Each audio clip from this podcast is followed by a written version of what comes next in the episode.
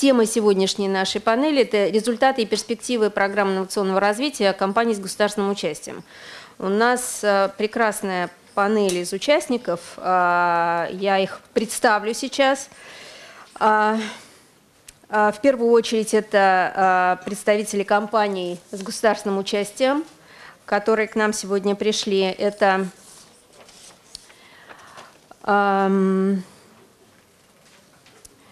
Александр Сергеевич Чадаев, компания «Алроса». А, я так понимаю, что мы еще ждем Сергея Владимировича Вакуленко. Нету его, да? Угу. А, Гапанович Валентин Александрович. Это а, старший вице-президент компании, компании РЖД. А, ПАО а, Коротков Сергей Сергеевич. И Вячеслав Александрович Першуков, государственная корпорация «Росатом». Также с нами сегодня Министерство экономического развития. Олег Фомичев подойдет, я так думаю, да, и э, Артем Шадрин, который, собственно, в министерстве плотно курирует тему э, программы инновационного развития. Я буквально несколько слов скажу э, вступительных. Э, я напомню, что в целом у нас э, довольно плотно и давно, уже более четырех лет, идет работа с программой инновационного развития госкомпаний. А, в прошлом году по инициативе э, открытого правительства был проведен углубленный аудит э, того, что было сделано с так называемыми пирами 1.0. И был выявлен ряд проблем. Значит, в первую очередь это было связано с тем, что очень плохо мы могли измерять эффекты, которые получают компании от инновационной деятельности.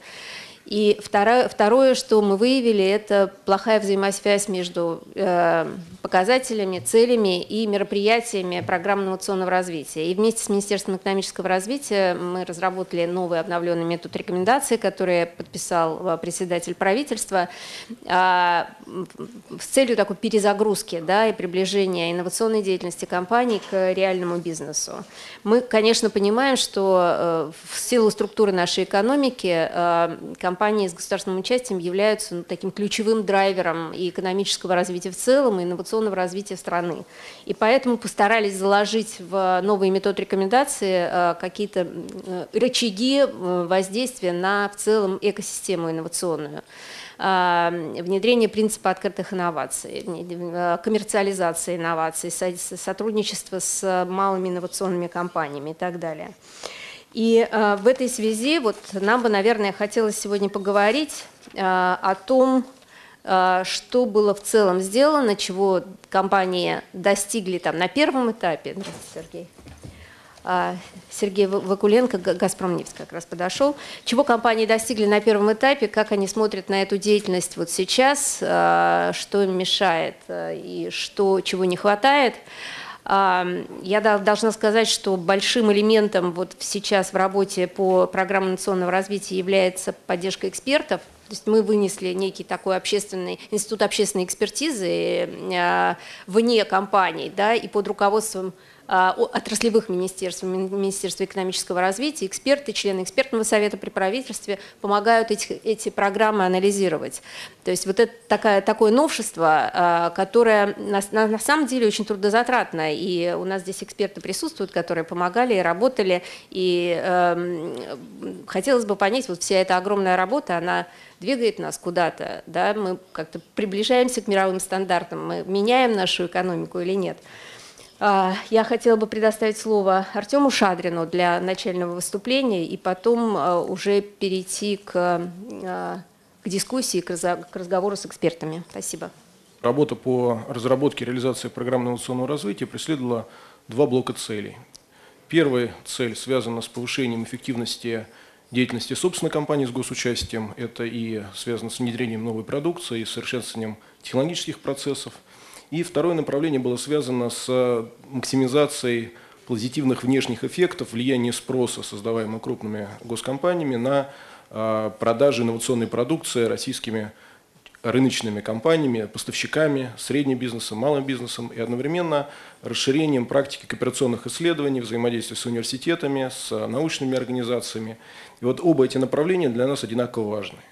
Поэтому э, в основу программ и актуализированных программ э, в этом году и программ национального развития 4 года назад был положен бенчмаркинг, технологический аудит, анализ лучшей практики того, в каком состоянии находятся наши компании с их зарубежными конкурентами или аналогами. И с точки зрения, собственно, технологических мощностей, с точки зрения процессов управления инноваций – вот такая работа была совершена и оказалась, на наш взгляд, достаточно полезной 4 а, года назад. И сейчас на новом уровне и технологического развития, на новом уровне понимания а, задач, стоящих перед компаниями, она была повторена. Соответственно, были значительно детализированы методические рекомендации, опять же, в первую очередь опирающиеся на лучшую практику самих компаний с госучастием.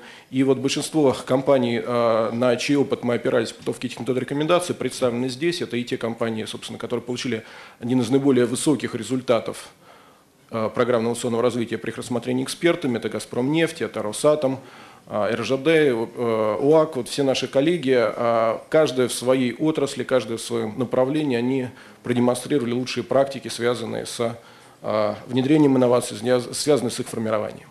Из тех, так сказать, блоков, которые мы обратили особое внимание в методических рекомендациях, я бы в первую очередь выделил блок, связанный с внедрением новых технологий, такие как современные промышленные технологии, а, это то, что, э, такие как новые технологии в области инжиниринговой деятельности. Это технологии связанные, это вопросы, связанные с защитой прав на результат интеллектуальной деятельности. Вот э, Роспатент особое внимание обращал, и действительно мы еще в прошлом году выпустили методические рекомендации для крупных компаний по формированию механизмов управления результатами интеллектуальной деятельности.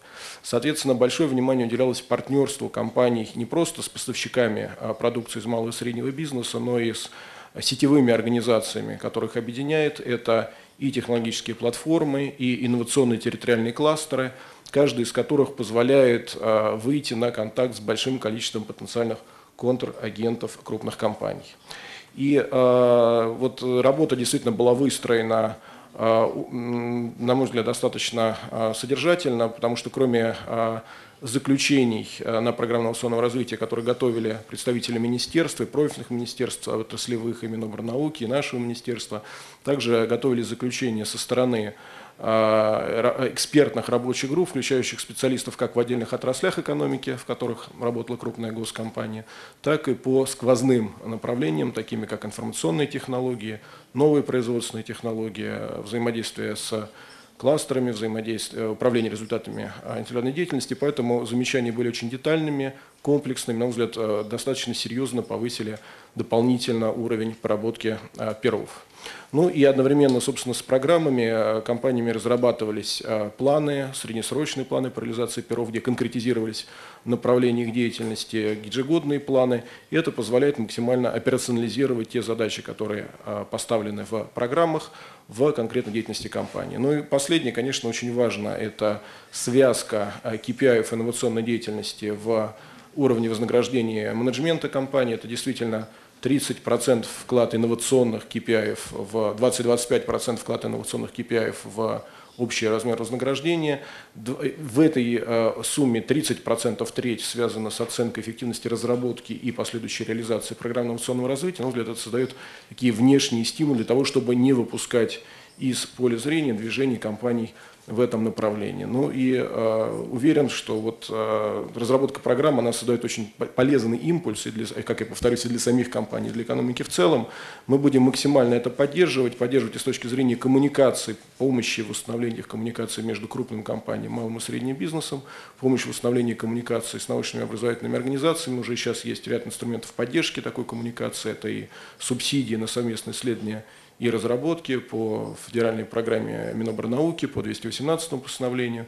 Сейчас обсуждается вопрос дополнительной поддержки инновационных кластеров, которые могут быть полезны для взаимодействия, для улучшения конкурентных преимуществ крупных компаний, формирования сети поставщиков, развития специализированных сервисов, повышения гибкости производств.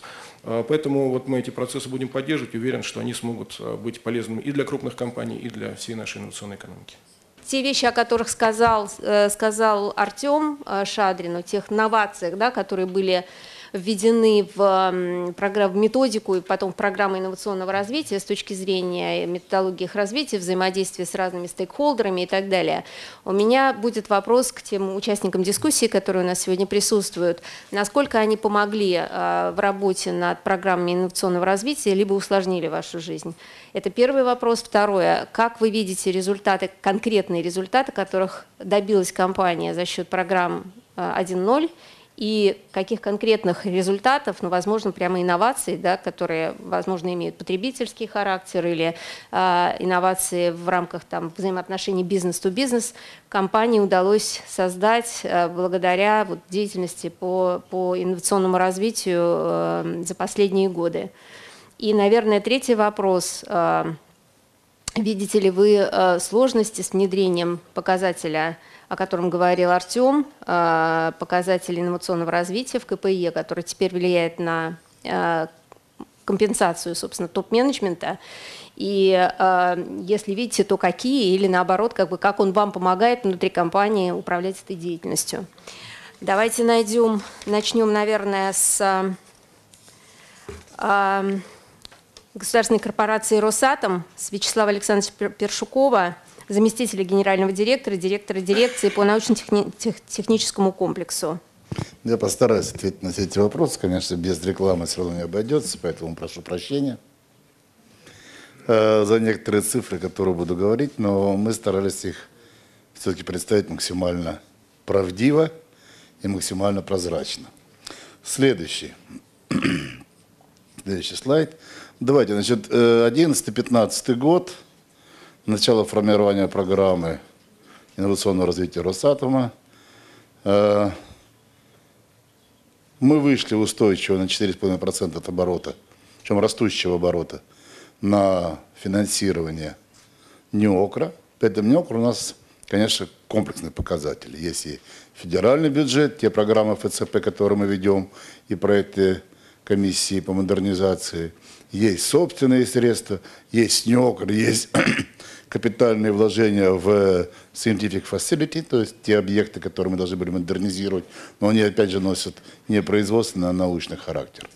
Ну, э, устойчиво вышли на финансирование к 2015 году в 52 миллиарда рублей. Много или мало? Ну, мы считаем достаточно, по крайней мере, по нашим бенчмаркам. Э, мы соответствуем мировым компаниям, мы отстаем немножко по объемам выручки. Э, крупные корпорации, наши конкуренты, Вестингаус, Тошиба, ЭДФ и все, многие другие, я говорю про гражданский сектор, они давно на рынке, у них существует разветвленная сеть э, производственных активов по всему миру, у них больше выручка. Мы начали выходить на мировой рынок, ну, буквально три, может быть, ну, 4 года назад. 3-4 года назад. И то, что произошло в корпорации, это на самом деле очень серьезный процесс, когда нам удалось конвертировать э, предприятие Средмаша в устойчивую корпорацию, бизнес-корпорацию, работающую на мировом рынке. Я это расскажу чуть во втором, на втором слайде. Э, производительность труда научных сотрудников в полтора раза мы увеличили – полностью внедрили систему управления инновациями, интеллектуальную собственность, те, кто знает, работает с нами. Мы достаточно хорошо продвинулись, причем не, даже не по показателям, которые э, требуют э, Минэкономразвития, они очень важны. Это по количеству патентов, зарубежных. Мы поставили более амбициозные задачи э, при выходе на зарубеж. Это вовлечение интеллектуальной собственности в товарный оборот. В десятки раз мы увеличили. Просто было ноль, легко достигнуть базу. На ноль делиться очень удобно. Вот. Но, по крайней мере, э, за 4 года с нуля до полмиллиарда мы достигли. И дальше мы начинаем развиваться в этом направлении и включать э, лицензионные платежи в стандартные блоки, которые мы выходим за рубежом, как платежи за роялти, то, что делает весь мир. Все наши исторические, э, все наши исторические затраты на предыдущие разработки мы монетизируем через патентные портфолио, регистрации за рубежом и начинаем возврат тех инвестиций в которые были сделаны еще в исторический советский период. Э, предыдущая идеология всей программы инновационного развития. Мы брали, ну здесь три представлено. На самом деле существует э, четвертый, я чуть позже скажу. Э, первый – это модернизация существующих технологий. Это газовые центрифуги, ВВР, ТОИ, те продукты, которые уже давно отработаны, и мы считаем, что недостаточно конкурентоспособны. Была определенная программа, мы достигли реального сокращения себестоимости или рентабельности, или конкурентоспособности продаж этих продуктов традиционных и продолжаем дальше осуществлять модернизацию. Это понятная вещь, процентов 40 общей инновационной программы. Вторая – это новые технологии для энергетических рынков. Э, здесь, конечно, мы постарались сохранить и даже закрепить лидерство в мире по замыканию ядерного топливного цикла, э, по реакторно-быстрых нейтронах. И мы это зафиксировали на мировом уровне.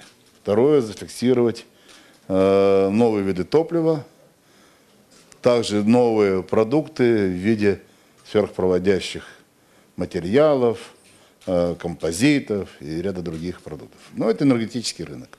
И третье – услуги и технологии вообще вне традиционного направления э, развития бизнеса энергетического, потому что мы прекрасно понимаем, что быть на одной ноге – это неустойчивое состояние. Мы пытаемся выращивать другие направления бизнеса, причем серьезного бизнеса, с производством, которое нам позволяет быть устойчивым в условиях мирового распределения рынков.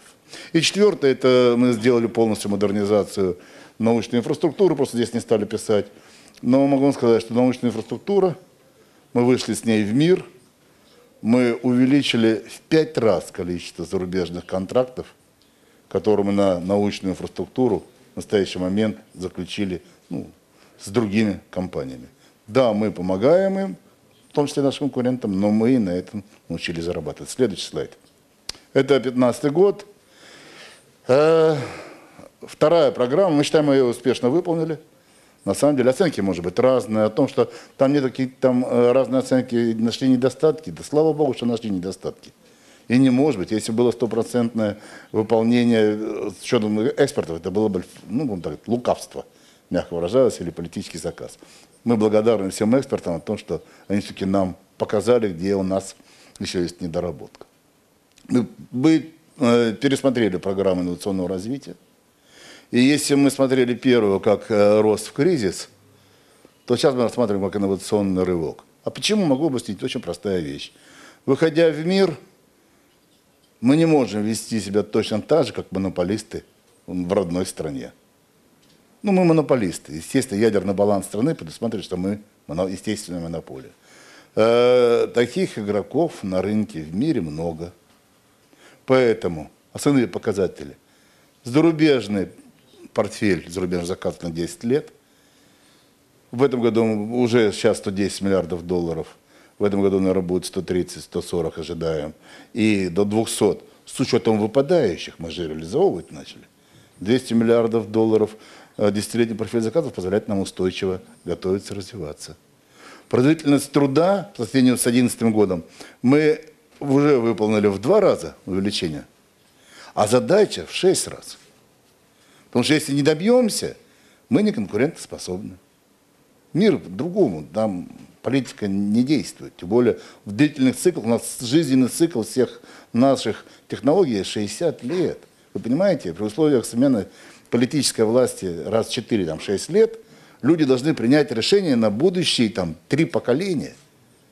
Это какая должна быть устойчивость и представительность технологии. Ну и долю новых бизнесов, как я уже сказал, мы должны дорастить до 30% общей беды за счет новых продуктов. То есть примерно, если мы планируем к этому году 500 миллиардов только и беды, то, соответственно, 200 э, миллиардов мы должны примерно 200-150 делать счет новых бизнесов, которых нет. Отсюда мы пересмотрели свою позицию и свое отношение к инновациям.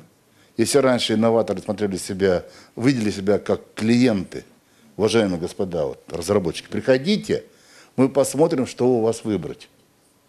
Мы будем счастливы, если сами сделаете. Где нас не интересует? Мы потребители. И для Средмаша это работало. Но мы реализовали здесь огромный запас тех разворотов, который был в рамках Советского Союза. И теперь задача совершенно другая стоит. Мы уже повесили ответственность за дивизионы. Дивизионы должны найти те точки роста будущей своей деятельности за счет новых инновационных продуктов. То есть вместо отношения разработчик-потребитель мы пытаемся сформировать заказчик-разработчик, где ответственность за внедрение оценивается и э, кладется на заказчика. Ну и отсюда э, совершенно другое отношение к программе инновационного развития. Раз поставлена задача резкого роста, то и заказчик определяет. И не нужно говорить о словах внедрения, не нужно говорить о словах, зачем это делать, о коммерциализации. Он либо сразу это внедряет, либо такой заказчик не нужен. Ни зака заказчик, а не наука. И выбрали мы основные направления. Они, мы уже утвердили их, сейчас еще утвердим э, в компоновке с бизнесом. Э, несколько платформ. Нам сильно помогают те платформы технологические, которые есть. Мы ведем две платформы. Это реакторы на быстрых нейтронах с замыканием цикла и термояд. Кроме того, э, новую линейку абсолютно новых продуктов, которые мы собираемся выводить. Это атомные станции, исследовательские реакторы, ветроэнергетика, 3D-принтеры, лазерные технологии. Это те направления, по которым мы собираемся делать бизнес. Бизнес, организация производства. И последний слайд, пожалуйста. И э, последний вопрос. Помогло ли нам, э, помогла ли нам та инновационная инфраструктура, которая э, развернута в России? Ну, конечно, помогла. Она помогла тем, что она по, по факту существует. Пользуемся ли мы? Пользуемся. Как я уже начал говорить, мы пользуемся и технологическими платформами, мы пользуемся вузами, и для нас очень важная задача, когда мы все-таки передаем часть ответственности за него именно вузам. Мы создали целый консорциум, мы создали опорный вуз, 120 тысяч э, студентов-преподавателей по всей России. Э, мы активно работаем со Сколково, мы, наверное, первые в истории Сколково вместе с ними получили за программу технологического инноваций международный приз. Вот, недавно э, Шаронов или его коллеги, не знаю кто, ездил получать в Португалию. Международное сотрудничество. Но мы вообще ничего не сделали, если бы у нас не было тех форматов и Министерства образования и науки, именно развития и МИДа по нашим двум глобальным проектам. Мировой проект ЭТЕРА – всеобщее счастье, всеобщее неиссякаемый источник термоядерной энергии. Это семь стран. Все страны объединились. И второе, это с, с Германией по фаеру тяжелых протонов. Отдельно хотел бы сказать э, со, с поставщиками. Нам крайне тяжело, конечно, работать с средним и малым бизнесом, потому что ну, есть некая специфика нашего продукта, который мы и выпускаем, и потребляем. Но в то же время я считаю, что мы нашли удобоваримую форму э, взаимодействия, выпустили всякие приказы, создали, пор, создали портал, сформировали пул поставщиков малой и средней э, предпринимателей. Главное, что мы ждем от них, это инновационности. А инновационность для нас мы определили очень четко. К нам приходят поставщики, говорят, инновационный продукт. Мы говорим, нет проблем покажите ваше IP, что вы имеете право продавать ваш инновационный продукт, и что он ваш. Не, не посредники перепродажи, а именно инноваторы. Ну, это резко ограничило количество желающих, но в то время помогло нам выявить чисто инновационные компании, которые вышли. Поэтому дальше все институты развития, ну, мы работаем со всеми, и со, и со Сколково работаем, с Роснано, с РВК, с агентством стратегических инициатив. Кластеры у нас, у нас четыре кластера, которые за нами закреплены, и мы активно помогаем, развиваем. А сейчас эти кластеры частично уже стали в Торах, да. Да, в Торах. Начали мы сейчас делать очень интересный проект с Москвой. Это первый индустриальный э, парк города Москвы. Наши активы с Собяниным подписали такое э, соглашение, вышло уже постановление московского правительства. То есть обязательств много, но в то время есть хороший инструментарий, который нам позволяет э, реализовывать свои инновационные идеи. Так что мы устойчиво и уверенно смотрим в будущее. И... Буду Спасибо за- большое, спасибо. да, Вячеслав Александрович. Одна из лучших программ, э, собственно, инновационного развития. Эксперты все отмечали, и мы заслушивали на рабочей группе МРГ по инновациям эту программу. Хочу еще просто отметить вдогонку, что Росатом вышел в новую для себя сферу медицины, да, тоже за счет инновационных, инновационного развития, инновационных продуктов, собственно, такая конверсия технологий. И это тоже очень важно. Хотела передать слово э, Сергею Сергеевичу Короткову, э, ПАО АК, генеральному конструктору, вице-президенту по инновациям. Ответить, наверное, на те же вопросы и в то же время, может быть, чуть-чуть э, осветить вопрос взаимодействия с техплатформами и кластерами. Хочу ответить э, то, что, наверное, сегодня все мы прекрасно знаем, что все-таки авиация это такая высокотехнологичная продукция, которая выпускается, и служит она тоже не меньше, чем в Росатоме там 40-50 лет, и требует э, определенного поддержания в эксплуатации. И сегодня, когда мы работали над пирами, а мы эту работу уже там, 5 лет уже ведем, и э, можно первый слайд включить. И, и э, в общем-то, те требования сегодняшнего времени нас, собственно говоря, э, подталкивали к реализации тех планов, которые стояли перед Объединенной авиационной корпорацией. Сегодня мы прекрасно знаем, что мировое авиационное сообщество ставит все время новые и новые задачи, такие как там меньше шума, меньше пыли, меньше звука, э, значит, спутный э, след, след сейчас начинает внедрять европейское авиационное сообщество. Все мы как бы просто это понимаем, что это ну, вроде как хорошо для всех нас, на самом деле это большая конкурентная борьба а, за выживание. И вот такие гиганты, как Boeing, Airbus, там, а, пытаются задавать тон э, в надежде, что конкуренты все э, со временем повиснут и не смогут в этой конкурентной борьбе сражаться дальше. Мы сегодня, конечно, УАК не первое место занимает в мировой э, строке, но мы все-таки боремся, наверное, там за третье-четвертое место. И сегодня вот те проекты, которые были реализованы ранее, э, потребовали новых подходов э, к реализации и э, в первую очередь э, э, изменения подходов в производстве летательных аппаратов, что потребовало от нас и внедрение новых технологий, материалов, обучение молодых талантливых людей, которые должны прийти на смену. И все это потребовало от нас ну, достаточно больших, огромных усилий. И сегодня мы, как бы решая первый этап, завершив его, от- отчитавшись, в общем-то, э, создали новые типы э, летательных аппаратов, такие как там Су-35, МиГ-35, Ил-76, ДМ-90А и специальные модификации самолета Ту-214, Б-200, которые сегодня, ну, если взять, к примеру говоря, такие самолеты, как МиГ-35, к примеру говоря, а он должен прийти на смену там, МиГ-29, а МиГ-29, как известно, эксплуатируется в 29 странах мира, только один тип самолета.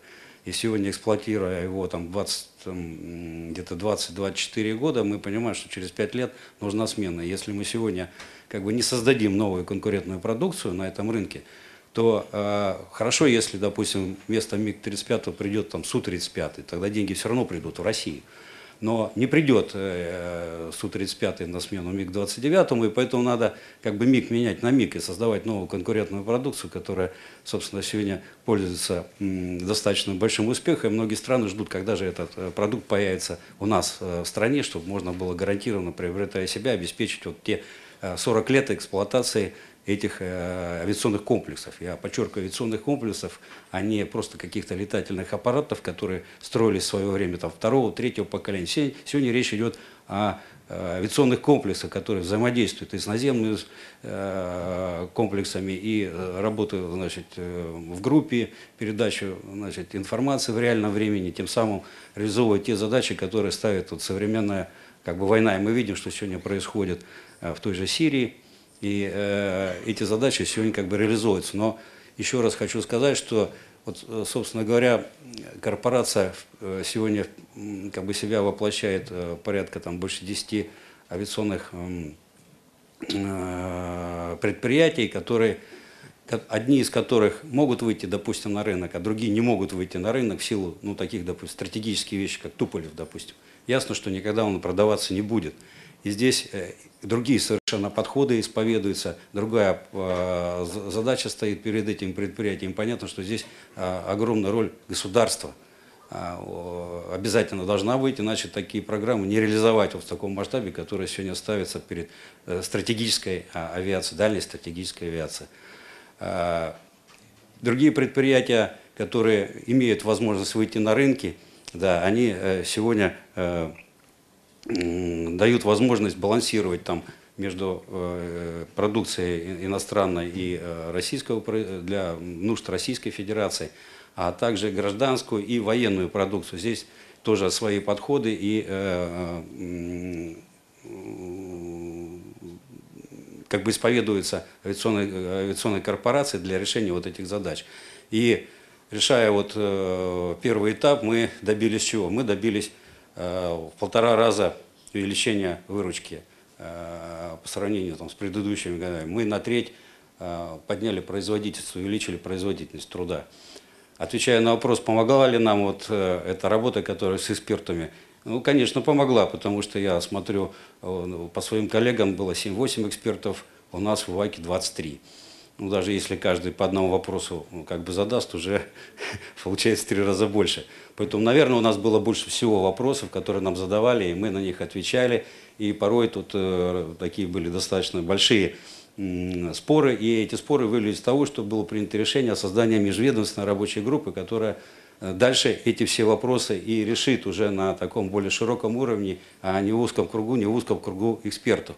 Потому что дискуссия вышла далеко за вот э, те рамки, которые э, поначалу были как бы обрисованы. И мы как бы согласились с этим подходом, и такая группа сегодня э, уже создана, начала работу. И думаю, в ближайшее время вот э, те вопросы, которые были заданы, хотя на них ответы все-таки были даны, но потребовалось дополнительное разъяснение. Дальше мы, следующий слайд, пожалуйста, мы э, как бы видим, все, да, понял. Э, вот тот модельный ряд, о котором я говорил. Ну, дальше можно перейти. Следующий слайд. Следующий слайд. Это вот э, та работа, которую мы планируем провести в период 16-20 года. Мы сегодня понимаем о том, что те подходы, которые раньше исповедовались, это одно предприятие, это один полный замкнутый цикл. Сегодня весь мир уже пошел по другому пути, и мы понимаем как бы выгоду э, при этом э, способе э, хозяйствования, но при этом мы понимаем, что надо решать очень много задач, чтобы выйти вот на этот новый уровень, чтобы он нас принес нам и инвестиции, и э, качество выпускаемой нашей продукции, и так, чтобы она э, имела достаточно большой спрос, чтобы мы все-таки там на устойчивое третье место в мире вышли. Сегодня мы как бы ставим себе такие задачи, это вот э, повышение производительности труда там, в два раза относительно 2015 года, года там, доход от э, продаж воздушных судов мы поставили задачу там, в 4 раза увеличить, э, экспортная доля экспортных доходов в компании должна быть там примерно где-то там 36-38 процентов. Ну и, безусловно, мы боремся за снижение себестоимости продукции, потому что это по-прежнему остается главный козырь э, продажи нашей, наших авиационных комплексов по критерию стоимость эффективность. Вот, мы, вот это как раз и подкупает всех э, иностранных партнеров, которые видят, что практически они получают те же самые функции – Э, которые они хотят получить за меньшую стоимость. То есть за ту же цену можно купить три самолета российского производства, и они значит, с той же эффективностью будут решать те же самые задачи. Ну и каждый год мы, э, работая с производством по энергозатратам на 5%, значит, будем опускаться. Вот такие задачи стоят. Ну и следующий слайд там.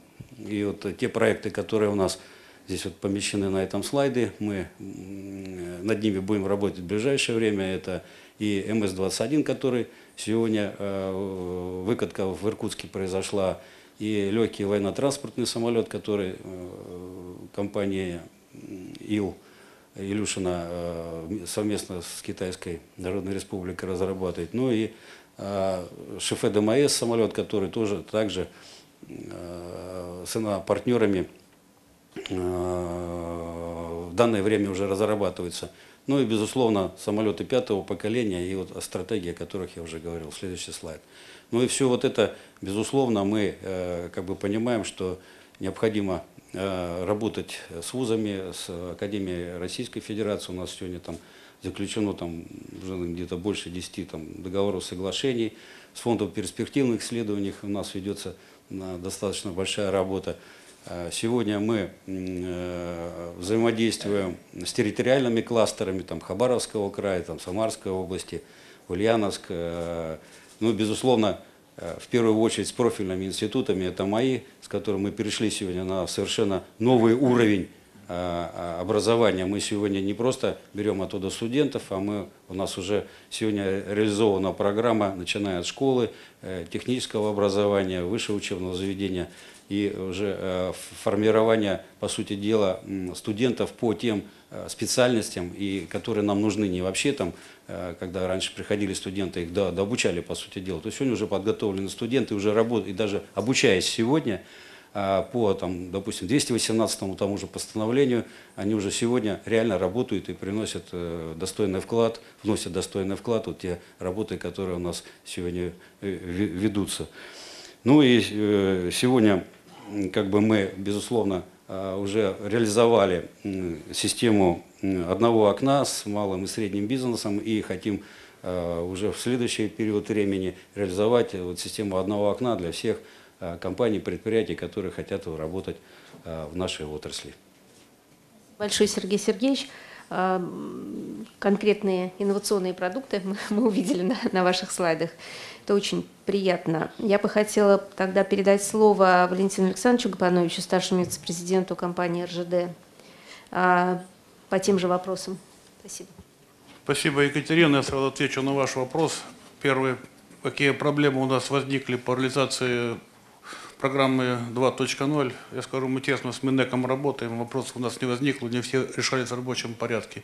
Экспертам низкий поклон спасибо. Отвечу только одной фразой или формулировкой, всем нам известной, на то еще кое чтобы комар карась не дремал. Коротко о программе э, 1.0. Мы начали реализацию в 2007 году открытием Центра инновационного развития на Рижском вокзале. Отметил бы особо впервые на железнодорожном транспорте, используя сжиженный природный газ в качестве моторного топлива с использованием газовых тур- турбин НК-361. Ряд других проектов, на которых подробно останавливаться не буду. Единственное скажу, аппаратно-программный комплекс, обеспечивающий безопасность движения, закупается нашими партнерами и коллегами-железнодорожниками стран СНГ и Балтии и устанавливается на, на локомотивах, имея навигационно-связные модули GLONASS GPS. То есть мы еще немного относительно экспортоориентирую- ориентированы. Прошедший период был для нас характерен э, взаимодействием с предприятиями транспортного машиностроения, с нашими зарубежными партнерами. В Российской Федерации никогда и в Советском Союзе не производились локомотивы верхней линейкой. Это локомотивы с асинхронным тяговым приводом, которых не было. Мы создали с компанией Siemens, компанией Bombardier линейку этих локомотивов, ежегодно закупая до 500 единиц таких локомотивов. Одно могу сказать, для задействования вот хотя бы любого этого локомотива, ну, например, Новочеркасского завода, локомотив возьмем, 365 предприятий среднего и малого бизнеса участвуют в разработке и создании одного локомотива. Мы реализовали проект, всем уже известный, наверное, САПСАН 2009 года, начало его 6 лет будем отмечать 17 декабря текущего года. Двухэтажные вагоны, наш проект 2013 года активно строим и в этом году запускаем ряд поездов в двухэтажном исполнении. Пользуется большим спросом наших пассажиров. Линейка техники специальной, которую мы производим на наших заводах, Калуга Ремпутьмаш, Калуга Путьмаш по лицензии австрийской фирмы Плессер и Туэр. Процент локализации на всю технику, о, все контракты на- нами подписаны 80% не ниже уровня локализации производства на предприятиях Российской Федерации транспортного машиностроения. Ну и как итог э, программы, которые мы реализовали, завершили в 2014 году, это у нас сочинский проект, где мы впервые многие, наверное, не знают, то был, бывал в, те, в то время в городе Сочи 70% электропоезда, которые там ходили на э, Красную Поляну, Эстосадок работали в режиме автомашинист.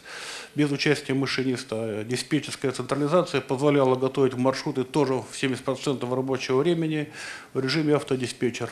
Тем самым мы сделали задел, о котором чуть позже скажу, это проблемы, которые имеют место быть сегодня в Российской Федерации не только. Обеспечили уровень графика движения поездов 99,6%, это лучший показатель, сравнимый с показателем японской компании высокоскоростной Синкансен. Мы разработали программу инновационного развития, ориентированную на 2016-2020 годы. Мы компания перевозочная, мы везем каждый год 1 миллиард 200 миллионов пассажиров. Вот сейчас мы сидим в этом зале. 200 тысяч пассажиров едут в пассажирских э, поездах дальнего следования. 6500 электропоездов вот в это время курсируют на сети железных дорог. И за год мы перевозим 1 миллиард э, грузов, э, осуществляя 86% без трубопроводного транспорта грузооборота Российской Федерации. Поэтому мы ориентировали себя на клиентов в первую очередь, пассажира, нашего потребителя грузоперевозки. И первый вектор развития – качество, надежность, безопасность. Если говорить о наполнении программы инновационного развития, это 13 направлений, которые мы, следующий слайд, развиваем. Здесь мы впервые увидим интеллектуальную систему управления с использованием искусственного интеллекта. Тоже чуть позже об этом скажу. скажу. Естественно, э, роботизация рабочих мест, повышение производительности труда. И для нас актуальна система управления качеством. Как все это реализовывается на отдельных проектах, очень коротко остановлюсь на следующем слайде. Да, мы сверили себя с нашими коллегами, я лично всеми встречался в Евросоюзе, Белая книга Евросоюза, где же мы идем, как мы развиваемся с нашими коллегами, железнодорожниками в основном Европы и э, Америки. Э, очень серьезная программа э, государственно-частного партнерства европейская, буквально написанная в 2014 году, Shift to Rail, 200 миллиардов бюджет чисто частно-государственное партнерство, ориентирован только на создание неокров э, для железнодорожного транспорта. Мы не могли себя не сравнить с нашими американскими коллегами. Железные дороги США первого класса. Вот эти галочки, там, где мы совпадаем, а синенькие галочки, там, где мы немножко отличаемся, ну, немножко отличаемся от наших коллег. Считаем, что для нас, для России эти показатели инновационного развития, направления для нас важны. Несколько конкретных примеров, где мы сегодня находимся, и на следующем слайде. Мы создаем впервые проект «Цифровая железная дорога 2020». Ориентир, оцифровка всех наших направлений. Ну, например, для, в пассажирском комплексе сегодня 40% билетов пассажирских мы торгуем через интернет. Мы, заменяя наши информационные системы, сервера, планируем к концу года обеспечить глубину продаж 120 суток для наших пассажиров. Мы в следующем году перейдем полностью на электронный документооборот в грузовом движении с учетом погранично-таможенных операций, транзит на Балтию, страны ЕС, я имею в виду Финляндию. Ну и ряд других наших внутренних направлений. Идет такое мощное направление в области создания цифровой железной дороги. Цифровая железная дорога представлена, ну, она называется всем известное Московское центральное кольцо, которое мы запустили 10 сентября. Мы его переформатировали. Московское цифровое кольцо. Для информации каждые сутки мы везем этим новым проектом от 230 до 250 тысяч пассажиров. Тем самым выполнили все обязательства, взятые на себя, когда разрабатывали в 2012 году технико-экономическое обоснование этого проекта. В Берлине подписали два соглашения по созданию ЦОДов для обслуживания этого кольца. Малолюдная технология ЦОД вместе с компанией Э, использует технологии Big Data с компанией Siemens для автоведения э, поездов э, типа «Ласточка». И с компанией Bombardier создаем ЦОД по инфраструктуре, используя технологии Big Data. Цифровая среда обозначена. Надеемся в Москве получить цифровые среды ELTE. Это мы реализуем с компанией китайской Huawei. И ряд там других интересных решений, но это предмет уже отдельного специального разговора. Следующий проект, который мы реализуем на станции Лузская, Москвой торговый порт, безлюдные технологии. Локомотив работает в одно лицо, без машиниста уже год, но Екатерина машиниста убрать мы оттуда не можем. Нет законодательной базы. Мы не можем убрать машиниста, потому что в случае, если я, а у нас случаев, к сожалению, бывает много, в том числе и на Московском кольце уже люди гибнут по-разному, законодатель не предусмотрел, кто же будет отвечать, кто создатель техники, там нет человека, там просто человека-то нет там, А кто будет отвечать за это? Вот такой вопрос для нас серьезный транспорт. Сегодня на пленарном заседании как раз говорил один из спикеров о быстроте изменения зак- законодательства, да, как, как драйвере инноваций.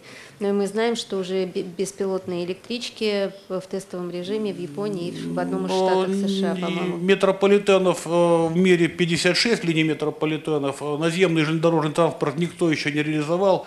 Deutsche Bahn, немецкие железные дороги, планирует реализовать по заявлению президента господина Группы в 2022 году только.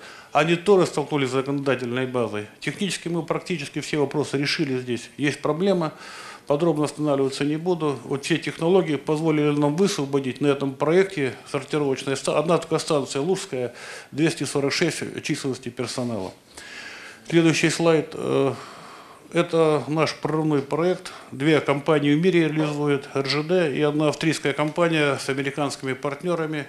Переход полностью на принципиально новые системы регулирования движения поездов виброакустический метод мониторинга, передача по радиоканалу. Это чисто специфичный наш железнодорожный проект, но нам приятно, что две компании в мире реализуют это направление, используя в качестве транспортной среды оптиковолоконные линии связи, ранее уже уложенные в тело земляного полотна.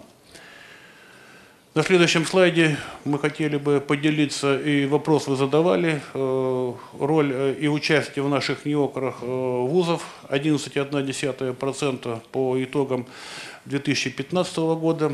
У нас вузы все представлены, у нас поддержка талантливой молодежи, стипендии начальников железных дорог 275, авторские классы, стипендия президента компании – Подробно останавливаться не буду. Гранты для молодых ученых, гранты для докторатов. Все это в компании работает.